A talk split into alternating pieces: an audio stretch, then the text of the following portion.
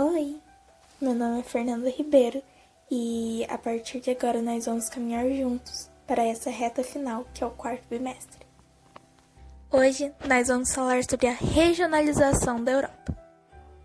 Acredito que você saiba onde a Europa se localiza, mas caso não saiba, ela se localiza ao leste do continente asiático e ao norte do continente africano, banhada pelo Oceano Atlântico e Glacial além do Mar Mediterrâneo e Mar do Norte. Curiosamente, a Europa não se separa do continente asiático, como os outros continentes. É literalmente um único pedaço de terra, chamado de Eurásia.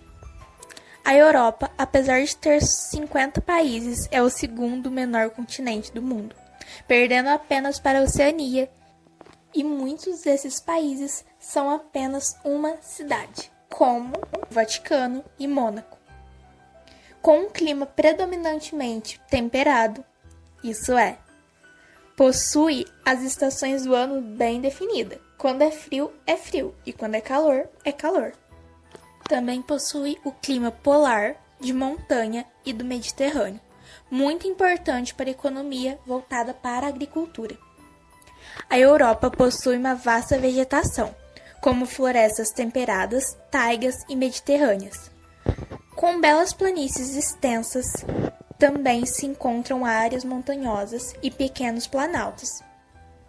A Europa possui rios curtos e pouco volumosos, importante para o desenvolvimento das cidades e escoamento da produção.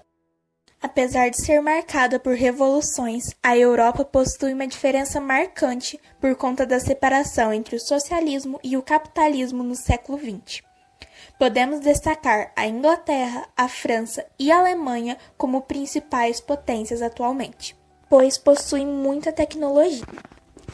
Porém, a Europa tem uma grande dependência energética, principalmente do gás natural que vem da Rússia e da energia nuclear. A Europa se destacou ainda mais pelas indústrias automobilísticas. A Volkswagen e a BMW vêm da Alemanha, a Fiat da Itália, Peugeot, Renault e Citroën da França.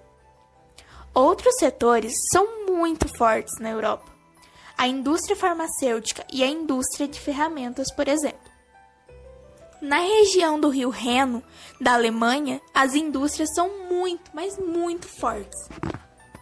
Na França, os dois principais polos industriais são Paris e a região de Grenoble, no sul da França.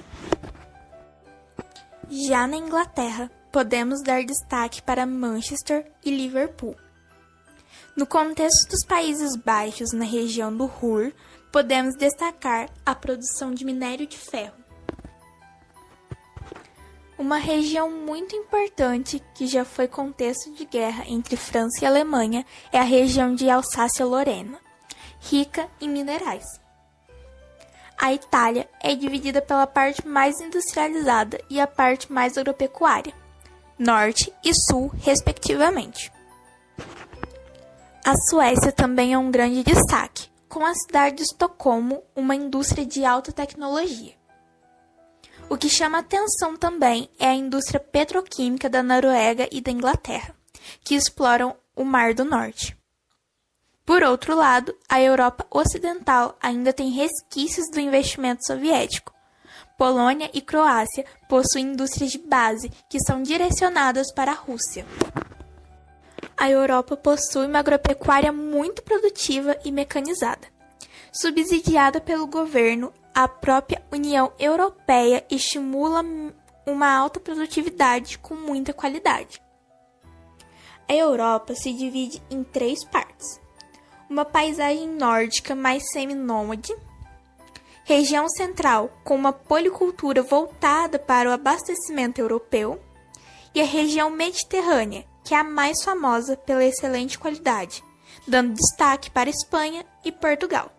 Além, é claro, de uma pecuária leiteira bem ao norte do continente. Bem, se você ficou até aqui, meu muito obrigada.